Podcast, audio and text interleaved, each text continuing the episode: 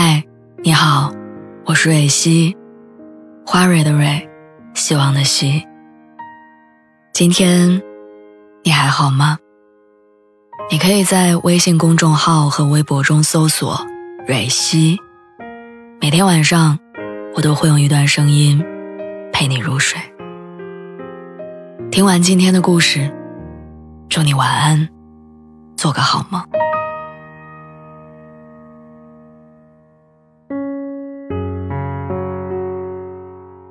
乘风破浪的姐姐马上就要结束了，节目聚焦每一个三十加姐姐们的自我跟成长，引起了大家对于女人三十全面的思考。再加上前段时间刚刚结束的电视剧《三十而已》，通过聚焦三种不同状态的三十岁女性，再一次向大家展现了不同的视角。今天就想来跟大家聊一聊，三十岁到底是什么。对于很多女性来说，都很难给三十岁一个确切的定义。它意味着成长，却并不一定快速积极；它意味着责任，但这些责任往往伴随着更多的阻力和质疑。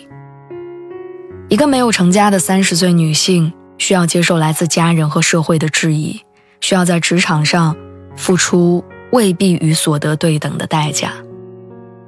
一个成了家的三十岁女人。需要思考家庭跟工作的平衡，一边承受着生育带来的生理和心理变化，另一边还要处理随时可能出现的婚姻和子女教育的问题。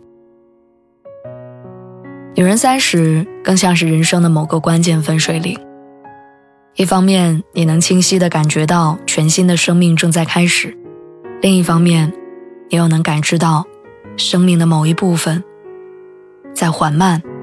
而彻底的消失。前两天我在微博上看到一个话题，说三十岁以后还有青春吗？很多人的回答是：青春只有一次，走了就走了。我一直都记得曾经看过的一个泰国广告，女主角单身未婚，有稳定的工作。三十岁那年，她做了一个大胆的决定，辞掉了工作，去非洲当摄影师。几乎所有人都不同意，父母担心他，朋友怀疑他，所有人都跟他说了同一句话：“都三十岁了，过一过稳定的日子吧，还折腾什么？”在这些质疑面前，女主角也怀疑过，可是后来她想通了，想做的事情就是要去做。三十岁，总比六十岁年轻。视频的最后，女主角如愿的去往非洲。然后留下了一句话：“我三十岁了，可那又怎样？”周迅曾经在节目里说过一句话，她说自己有很长一段时间，一想到马上就要到四十岁了这件事儿就想哭，怎么都缓不过来。连保养得当的明星都会这样，更何况是我们这些普通人。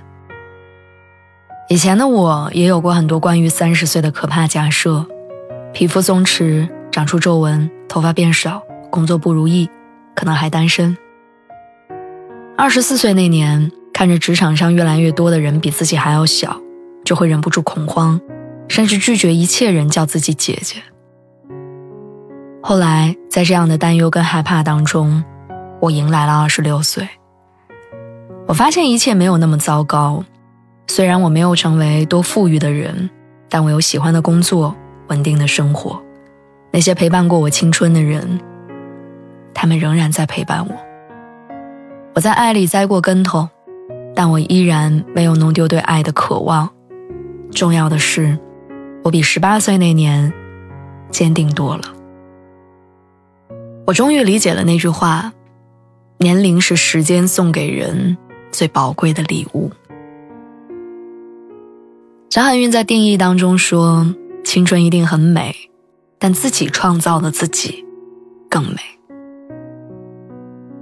所以愿你能成为这样的人，奔走在自己的热爱里，过自己想要的那种日子，永远大声的称赞你自己，永远年轻，也永远热泪盈眶。